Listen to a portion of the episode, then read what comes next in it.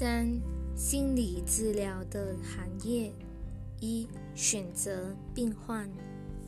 一、上门来的每一个人都是你的病患，这并不表示你选了他，也不表示你能决定哪种治疗最适合他。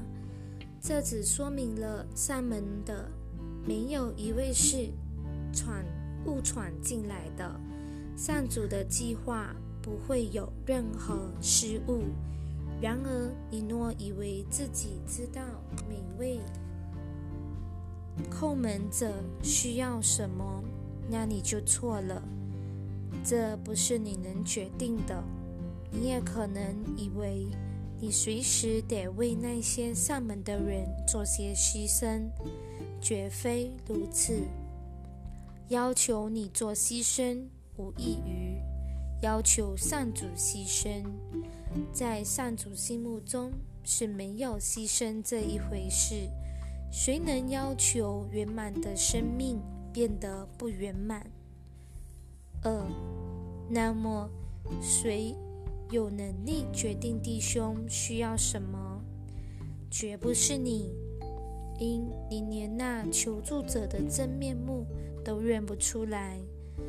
他内有一物会亲自告诉你，只要你肯聆听，答案就在那里。好好的听吧，不要乱下命令、自作主张，也用不着你牺牲。听吧，你会听到他真正的心声。上主若不确定你能认出弟兄的需要，他岂会将自己的圣子送上门？想一想，上主对你说的话，他需要你的声音代他发言。还有什么比这更神圣的事？还有什么比这更大的礼物？你究竟愿意聆听内心的上主之声，还是去听自己找来的神明？三，病患甚至无需亲自上门，你仍然能够因上主之名而为他服务。你常忘了，上主不会让他的恩赐只限于、只限用于你眼前那几个人身上。你会看到其他人的，因为看并不限于肉眼之见。有些人。必须，有些人未必须要你具体的临在，只要上门，只要是上主送上门的人，都有待你的协助，甚至比眼前的人更加需要。不论你是何以何种方式认出他们，都会带给你们最大的益处。至于他们经由何种管道出现，并不重要。上主会以最有益的方式把病患送到你面前，也许透过一个名字、一个念头、一张图片、一个观念，或是你在某一刻对某人的直觉。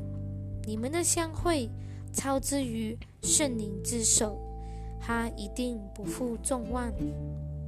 四，有一件事是神圣的治疗师以及资深的上主之师不敢掉以轻心的，他绝不制定救恩的课程，也不为自己指派任务，但他了解自己的角色是整个计划不可或缺的一部分。他得先完成自己的那份任务，才会认出救恩计划的全貌。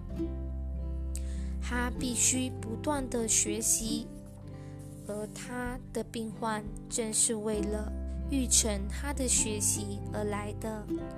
为此，治疗师对病患岂能不怀感恩之心？病患带着上主前来，治疗师岂会为了微不足道之物而拒绝上主的大礼？他岂会欢迎虚无的魅影而将世界的救世主关在门外。